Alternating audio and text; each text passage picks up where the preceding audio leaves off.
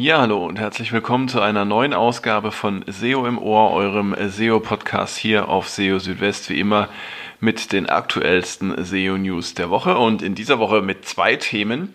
Einmal äh, gibt es ein ja, weiteres kleines Title-Update bei Google, was nochmal einige interessante Änderungen mit sich bringt und dann noch ein Thema, was mir persönlich auch am Herzen liegt und zwar, äh, wenn es plötzlich zu Rankingverlusten kommt, äh, was man dagegen tun kann und wie man äh, das analysieren kann. Da kann ich euch nämlich ähm, ja ein paar Details aus einem aktuellen Fall berichten. Ja, also diese beiden Themen haben wir dieses Mal dabei in dieser Ausgabe von SEO im Ohr. Schön, dass ihr dabei seid. Fangen wir an mit dem Google Title Update. Es ist ja jetzt nicht das erste Title-Update, was jetzt in letzter Zeit stattgefunden hat, sondern schon ähm, ja, das nächste oder eines der nächsten. Man weiß ja nicht, wie viel Google in der Zwischenzeit ähm, schon geändert hat.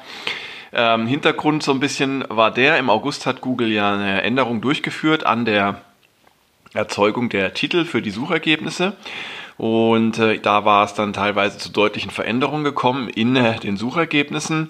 Und nicht immer ähm, sind diese Titel, die Google jetzt anzeigt, ja zum Gefallen der äh, Website-Betreiber weil äh, es ja, weil es manchmal da einfach zu, ja, zu Fehlern kommen kann. Also Google verwendet jetzt verstärkt ähm, sichtbare oder hervorgehobene Texte auf Webseiten, wie zum Beispiel Überschriften und andere prominent dargestellte Texte, um äh, Titel äh, anzuzeigen in den Suchergebnissen.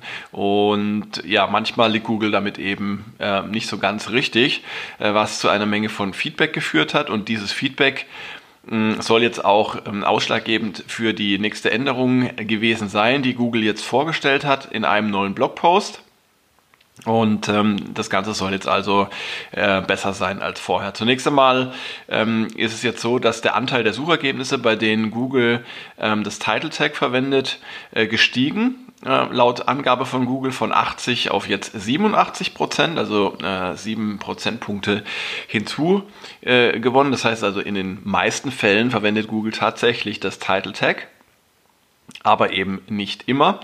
Und ähm, es gibt verschiedene Fälle, die jetzt auch hinzugekommen sind, verschiedene Szenarien, die eben dazu führen können, dass äh, Google Änderungen oder Ergänzungen ähm, am Titel oder am Titel vornimmt. Und zwar ähm, das erste sind sogenannte obsolete Titel. Wenn eine Seite mit äh, regelmäßig aktualisierten Inhalten ausgestattet wird, ähm, wie zum Beispiel eine Zusammenfassung für das abgelaufene Jahr, ähm, und man aber vergisst, die jeweilige Jahreszahl im Title Tag zu aktualisieren, dann äh, kann Google das jetzt selbstständig vornehmen. Ähm, zum Beispiel ein Beitrag ähm, SEO-Rückblick 2020, ähm, der äh, in diesem Jahr geschrieben wurde, aber die Jahreszahl eben 2020 noch im Title Tag stehen hat da kann Google jetzt automatisch eine Änderung vornehmen, ähm, dass es dann zum Beispiel heißen würde SEO-Rückblick 2021. Äh, Voraussetzung ist natürlich, dass Google aus den Inhalten der Seite darauf schließen kann, dass es tatsächlich der SEO-Rückblick für 2021 ist. Wenn also zum Beispiel die Überschrift äh, die Jahreszahl enthält oder ja, sonstige Textstellen. Und ähm, ja, also das ist ja zunächst einmal eine ja, recht praktische und hilfreiche Änderung, wenn es denn ähm, auch wie gewünscht funktioniert. Äh, ein weiteres Szenario, was hinzugekommen ist, sind äh, unpassende Titel. Ähm, darunter ist zu verstehen, wenn ein Titel die Inhalte einer Seite nicht korrekt repräsentiert, ähm, wie zum Beispiel eine Seite, die Stofftiere äh, anbietet und im Titel steht zum Beispiel Stofftiere, Doppelpunkt, Teddybären, Eisbären und Koalabären aber auf der Seite gibt es ähm, zwar Stofftiere, aber diese konkreten Produkte wie Teddybären oder Eisbären äh, nicht. Ähm, dann kann Google den äh, Titel zum Beispiel einfach in Stofftiere ändern. Das ist auch ein Beispiel, was Google in seinem Blogpost genannt hat. Das heißt also, hier findet auch ein Abgleich des äh, Titels äh, mit den jeweiligen Seiteninhalten statt. Ja, und das dritte Szenario sind sogenannte Micro-Boilerplate-Titel. Äh, und das sind wiederkehrende Titel ohne individuelle Abgrenzung in einem bestimmten Seitenbereich. Ähm, man stelle sich eine Website vor, ähm, bei der es verschiedene Unterseiten gibt für eine Fernsehsendung und äh, je nach Staffel äh, gibt es dann eine eigene Seite und äh, im Title Tag fehlt dann jeweils die Angabe zur jeweiligen Staffel. dann kann Google die, ähm, ja, die besti bestimmte Staffel, um die es geht, ähm, zum Beispiel aus der Überschrift entnehmen oder übernehmen und im Titel ergänzen. Ja, also es sind drei zusätzliche Fälle, die jetzt hinzugekommen sind bei der Umformulierung von Titel. Natürlich gibt es auch ähm, ja, äh, kuriose ähm, Änderungen, die Google äh, vornimmt, äh, die dann teilweise auch tatsächlich heftige Debatten auslösen. Zuletzt wurde mal ähm, drüber äh, wurde ein Beispiel gesendet, äh, in dem Google ähm, Football durch Soccer ersetzt hat, was natürlich dann gleich zu ja, ähm, heftigen Reaktionen geführt hat, ganz klar. Also sowas kann immer passieren und das ist ja auch bestimmt noch nicht das Ende der Fahnenstange erreicht. Es kann also gut sein, dass Google da noch weitere Änderungen vornehmen wird. Ähm, Google empfiehlt, die Titel sorgfältig zu erstellen ähm, und das kann dann auch die Chance erhöhen, dass ähm, Google dann den jeweiligen Title Tag für die Suche verwendet. Ähm, unter sorgfältig ist eben dann äh, vor allem gemeint individuelle und passende äh, Titel verwenden, kein Keyword-Stuffing zu betreiben, ja, also auch äh, keine Spam-Methoden ähm, zu verwenden und ähm, ja, einfach darauf zu achten, dass ein Titel sehr aussagekräftig ist für die jeweilige Seite und dann stehen die Chancen auch nicht schlecht, dass Google dann entsprechend auch das Title Tag für die Suche verwendet. Ja, so viel zum aktuellen Title Update und dann damit zum zweiten Thema dieses Podcasts und zwar ähm, ja, geht es um die Situation, wenn eine Website einen plötzlichen Rankingverlust erleidet und zwar nicht jetzt äh, auf breiter Ebene, das heißt, dass die Sichtbarkeit insgesamt runtergeht, sondern dass zum Beispiel ein ganz bestimmtes Keyword, ähm, was wichtig ist für die Website, wenn das plötzlich ähm, ja, wenn das plötzlich abstürzt. Und so einen Fall habe ich jetzt auch ähm, erlebt in der in den letzten Wochen. Ja, also es ging um einen Online-Shop, ähm, der für ein ja, wichtiges Keyword eigentlich lange Zeit immer so stabil ähm, zwischen ja, 15 und 30 äh, gerankt war. Auch kein Top-Ranking, aber immerhin, also äh, schon mit Perspektive auf die Top 10. Und ähm, die Sichtbarkeit dieser Website oder dieses Shops hat sich auch über die Zeit recht positiv entwickelt.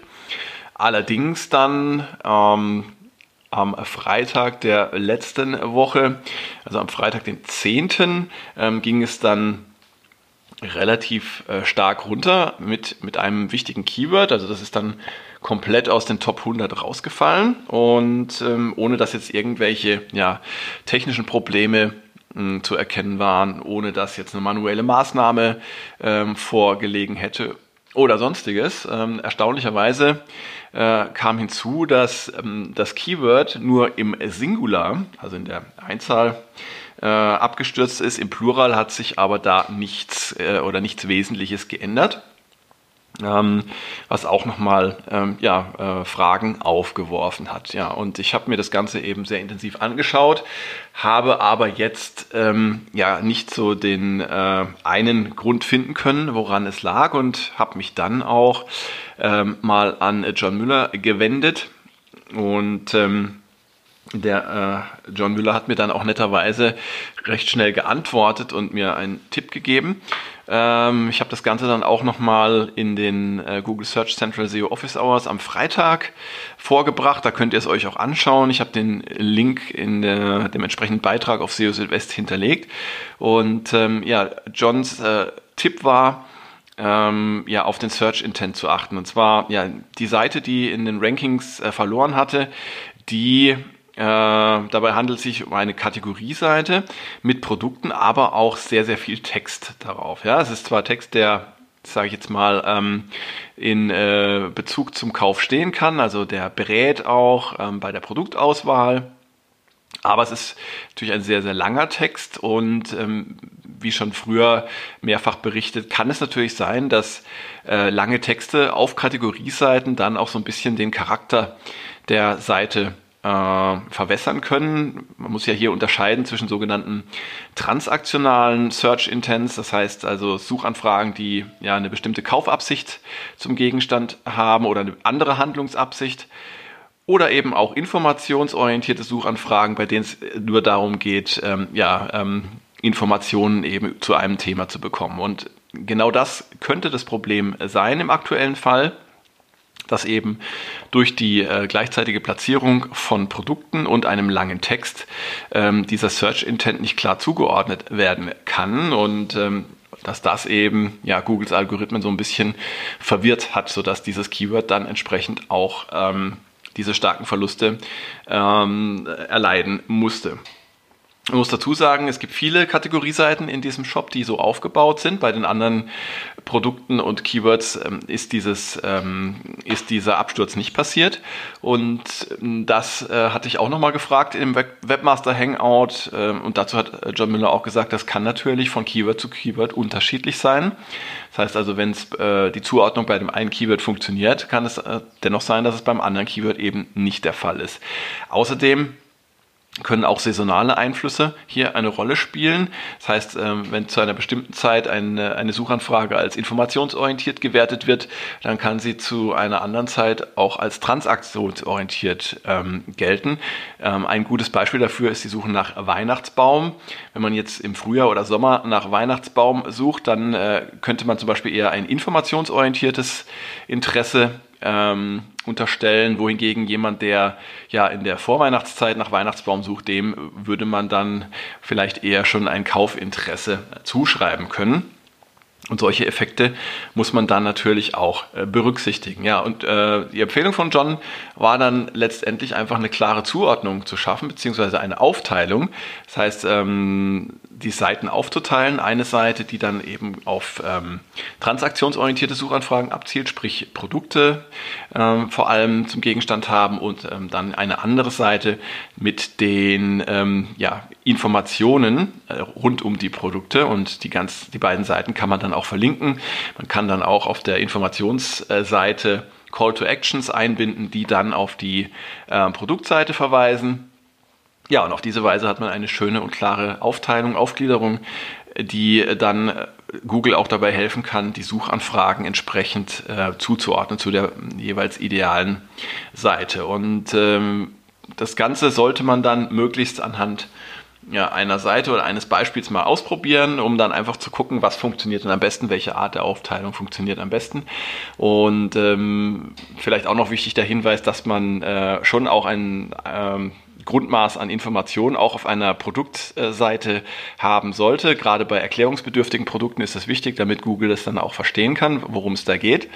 Und ähm, dabei sollte man aber darauf achten, dass diese Informationen dann halt möglichst ähm, auch in direkten Bezug zu potenziellen Käufen stehen damit dann da eben auch dieses, äh, dieser transaktionsorientierte Search Intent zugeordnet werden kann. Also das war eine sehr interessante Geschichte, die da passiert ist. Ähm, kleine Randnotiz, die Rankings für dieses betreffende Keyword sind jetzt ähm, ja, wieder stark nach oben gegangen, ähm, obwohl wir jetzt da noch keine großen Änderungen vorgenommen haben. Das heißt also, kann gut sein, dass Google jetzt da wieder eine bessere Zuordnung hinbekommt.